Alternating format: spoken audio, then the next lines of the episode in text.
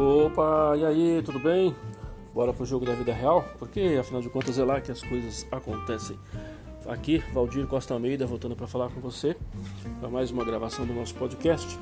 E agora eu quero falar sobre uma coisa muito importante. Aliás, é sempre muito importante, né? Essa semana, com algumas experiências que nós vivemos, boas experiências e outras nem tanto, tem causado algumas reflexões. Uma delas é sobre a qualidade das atividades que nós fazemos no nosso tempo. O que nós temos feito e o que mais nós podemos fazer. O que mais nós podemos fazer para levar um sorriso para alguém. O que mais nós podemos fazer para levar um abraço para alguém. O que mais nós podemos fazer para ajudar alguém a despertar todo o seu poder.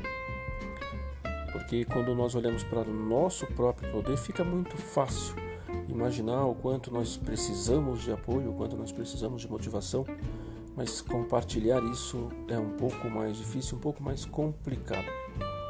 Então, diante de tanta situação, diante de tanta, tanto conflito que está, estão fora do nosso controle, estão fora do nosso alcance, assim como o poder de materializar é nosso, mas o como e o quando não nos pertence, também amenizar algumas situações, muitas vezes não depende de nós, mas dar o start, o apontamento inicial, sempre vai depender de nós.